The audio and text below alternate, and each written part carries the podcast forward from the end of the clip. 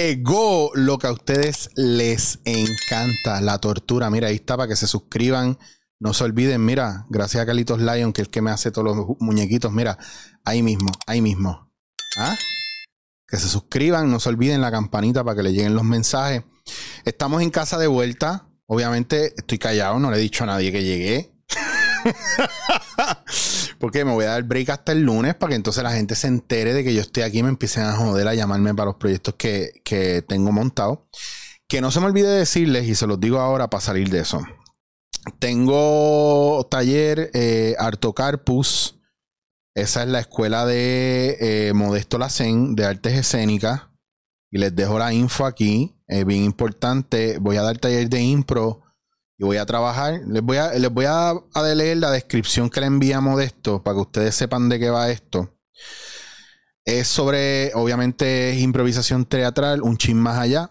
Eh, donde en este taller vamos a trabajar la improvisación y sus pilares para construir personajes, relaciones, objetivos y lugares basados en nuestras eh, emociones y la conexión con nuestros compañeros y el trabajo en equipo. Vamos a explorar las emociones y nos vamos a dejar sentir para construir desde lo más honesto y espontáneo de nuestro ser hasta crear un balance entre nuestra verdad y la de nuestros compañeros. La complementación basada en los talentos individuales de cada cual y la fortaleza de la aportación del individuo todos los niveles son bienvenidos porque el único protagonista en este curso es el resultado de la suma de nuestras aportaciones. Así que va a ser un, taller de improterapia de esos que me gustan dar a mí bien profundo. Y, ay, déjame darle la info de dónde tienen que llamar y chequear.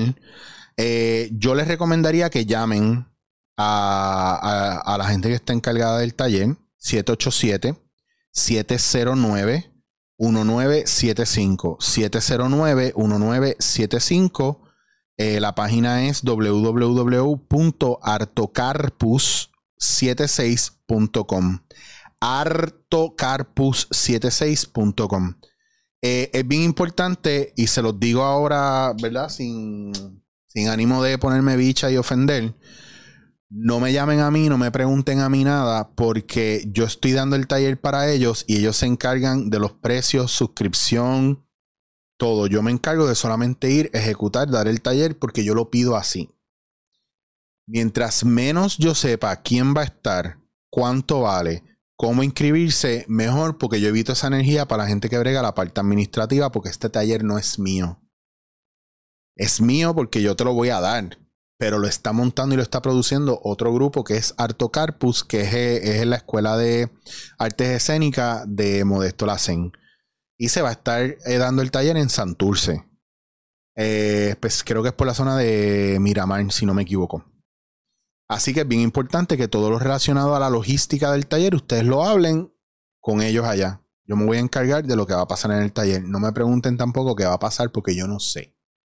Yo sé lo que yo quiero hacer, pero esto es 20% maestro, 80% estudiantes. Son los estudiantes que al final empiezan, según la preparación que tienen y lo que va pasando, yo voy trabajando y adaptándome para que todo el mundo empiece a caer en una energía donde esté lo suficientemente balanceada para que todos estén al mismo nivel. Porque el problema con los talleres en muchos sitios y con gente que son talleristas es que van con un libreto montado, con un PowerPoint y todo el mundo se va a comer lo mismo, te guste o no te guste. En mi caso, mi trabajo más importante es conseguir que el grupo cree un balance y un nivel de escucha y de, y de complicidad que podamos trabajar el uno para el otro. Y así poder construir, porque la impro no se trata de quién es, no se trata de quién es el más listo o el más funny, el más clever. Se trata de cómo con, como equipo construyen en común. Y para eso tienen que aprender las bases tienen que aprenderle comunicación escucha y tienen que empezar a descubrir qué tiene usted que pueda aportar a este tipo de trabajo. ¿Qué tiene usted que pueda aportar al proceso creativo? Y esa es la pregunta que yo les hago hoy, que ustedes se conocen lo suficiente para saber qué aportar a los demás, porque yo sí sé que mucha gente no se conoce lo suficiente para exigirle a los demás algo que ellos mismos no pueden dar. Y en este tipo de trabajo, en este tipo de taller quiero profundizar mucho. Eh, quiero romper el miedo a pensar que la gente no va a entender lo que yo trabajo. que es un miedo que no es mío, que me han puesto, ¿verdad? Cuando a veces voy a entrevistas o a sitios y me dicen, no diga que es impro, que la gente no entiende eso, no diga que es impro, que la, gente lo va a menospreciar. Eh, o como me dijo una vez un crítico de teatro, eh, yo no voy a ver tu show porque yo he visto impro y a mí la impro no me gusta. Pienso que es fácil y banal. Y yo le digo, pero es que tú no has visto mi, improvisación. Y me dice, es que no tengo que verla porque debe ser igual a la de todo el mundo. Y yo le dije, bueno, me imagino que el hamburger de Burger King para ti es igual al hamburger de, de fucking Food Rockers o de Wendy. Y me dice jamás. Y yo, pues así yo pienso de la improvise. La gente tiene esa mentalidad, pero me interesaría. Y mira, mira cómo tratan a la impro, que puse el, el, dándote en la cara con, con Chávez, con Ron Chávez, mi amigo venezolano, que es excelente improvisador y maestro. Y porque no es un reggaetonero o una persona conocida del país, nadie lo ve. Así de sencillo. Como me dijo uno un día, me dice, ah, tú eres bien talentoso y funny, hacho, pero me encojona porque pone una jodida gente en los podcasts que yo no conozco. Y yo le digo, ¿ya has escuchado el podcast? No, porque no los conozco. Y yo le digo, pues no me escribas porque a mí tú no me interesas porque no te conozco. Entonces, eh, ven como a veces decimos cosas que son nasty. Son, son bien asquerosas. Son, son bien... A veces a veces llega un punto de son sádicas, a veces crueles, a veces como la mierda de lo de Ricky Martin y su fucking operación o, o, o Botox. Mano, qué malos somos. ¿Y si eso provocara en Ricky Martin una depresión tan cabrona que terminara suicidándose? asumiría la responsabilidad de lo que usted aportó con sus comentarios mierda, de cómo se burlan de él en los medios y cómo seguimos propiciando eso. Me sorprende mucho que queramos un cambio en este país y seamos gente tan mierda que propiciamos, queremos por un lado un cambio, pero por el otro lado estamos propiciando a quedarnos igual de brutos, igual de puercos, igual de dejados, igual de sadistas. Disfrutamos tanto haciéndole daño a los demás. Disfrutamos tanto hablando mierda de los demás. Disfrutamos tanto en un despliegue emocional por redes sociales de una manera cruel e injusta. Eh, creo que, que, no, yo pensaba que yo iba a venir súper más amoroso y más abierto, pero creo que vengo como que más rabioso y más con ganas de dejarlas caer tal cual. Tenemos mucho, mucho, mucho que aprender y tenemos una cultura bien tóxica y bien negativa donde no tiene que ver con el machismo y el patriarcado solamente, ni con el feminismo nazi, ni con ninguna de esas mierdas que ustedes tanto hablan y se envuelven y dan la vida por ello, especialmente por los políticos. Eh, a lo mejor a, la gente no le guste la manera en que yo lo digo, pero es que no me importa, porque no hay una manera bonita de hablar de la mierda que está sucediendo en este país. Y la primera es que somos unos chismosos de mierda. Segundo, que ahora estamos peleando por una situación de Luma que cuando miras para atrás esto se pudo haber evitado si se hubieran levantado de la, de la jodida silla en el momento en que teníamos que levantarnos. La corrupción va a seguir habiendo porque no hemos sacado a los políticos de donde están, porque no hemos pedido cárcel para ellos, porque no le tenemos el guante en la cara. Criticamos desde Facebook, desde Instagram. Y ellos dicen, miran a la calle y dicen, esta gente no va a venir aquí.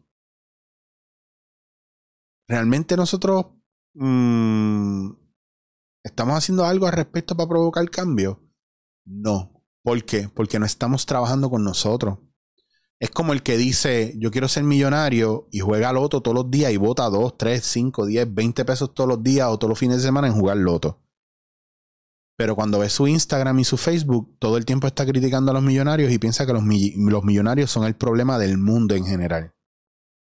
Mi hermano, para la ley de atracción eso es una contradicción. Tú no puedes querer ser millonario y odiar a los, millonarios a la vez porque al final Tú no vas a ser un millonario bueno. El poder corrompe. Nosotros no estamos preparados para tener un millón de pesos. Porque pensamos en lo que lo vamos a gastar.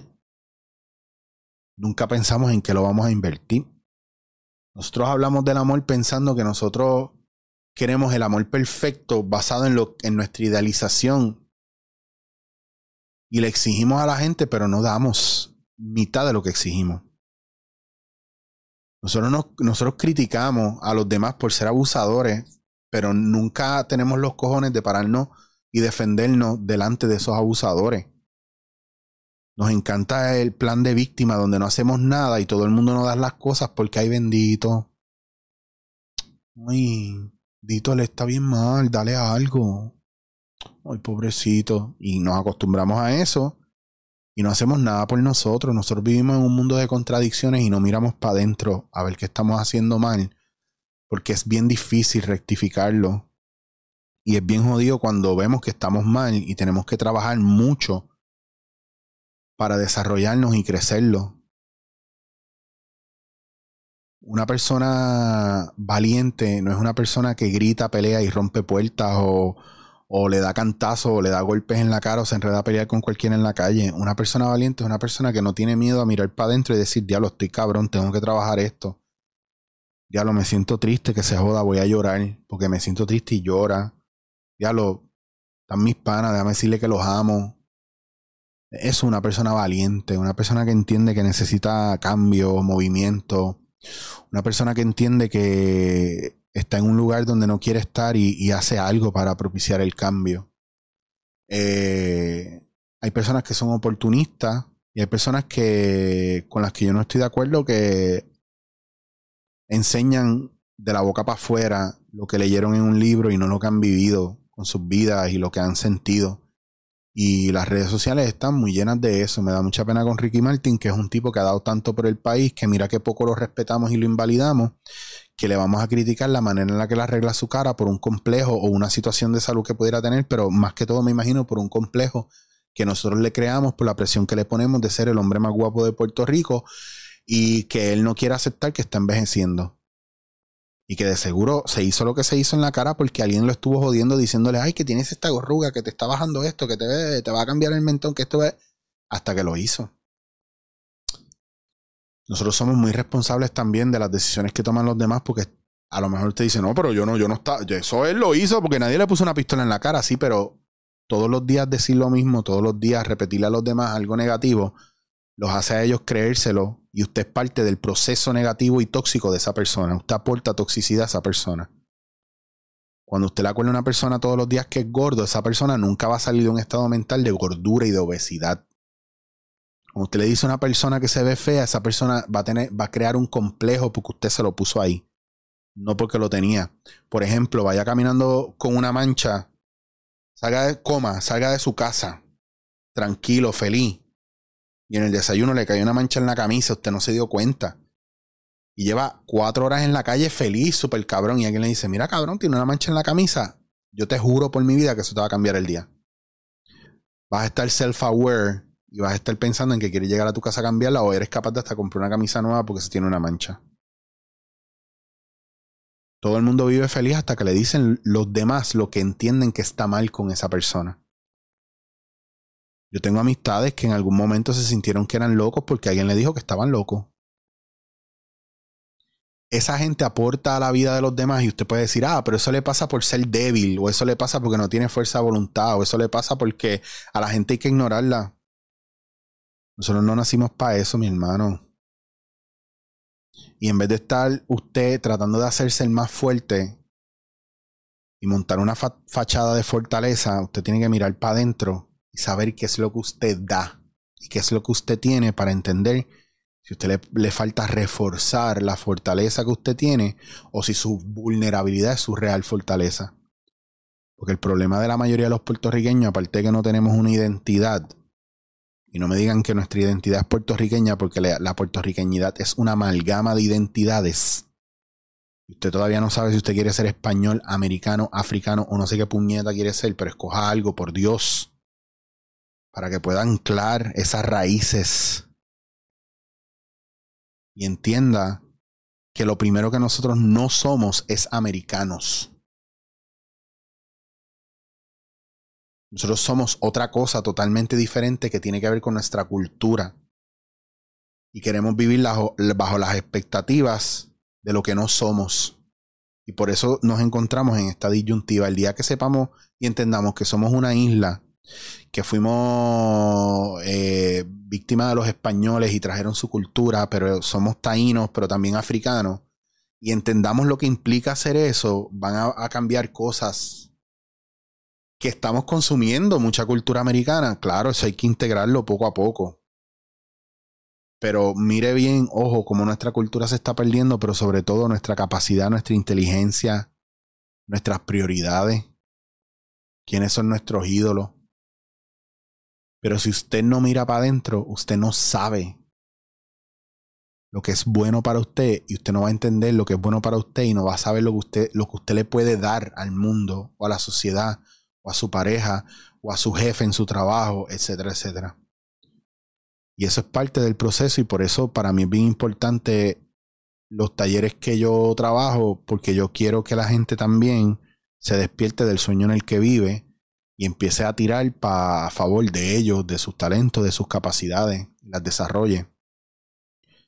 Una, a mí la parábola de los talentos de, en la Biblia me encanta porque habla de dónde estamos invirtiendo nuestros talentos y, cómo los invertimos.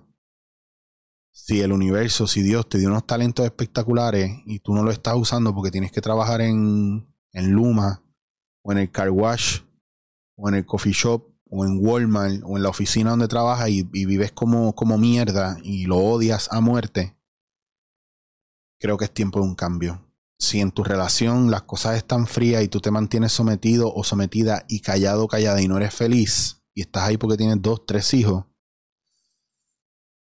tienes que mirar más para adentro. Porque vas a sufrir mucho.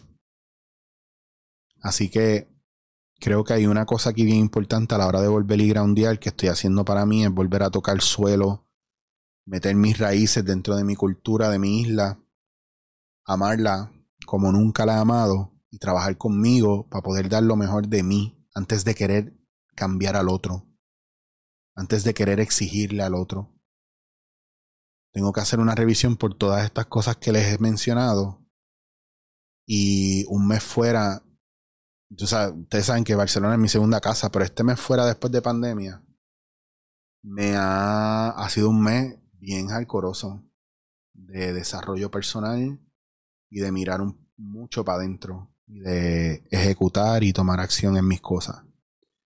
Y tengo muchas ganas de compartirlo con ustedes. Así que poquito a poco voy a dar, voy a ir dándoles información de lo que pasó allá. Incluso si tienen preguntas de cosas que hayan visto, escríbanmelas aquí mismo en, en los comments. Eh, y no olviden suscribirse porque vienen muchas cositas por ahí.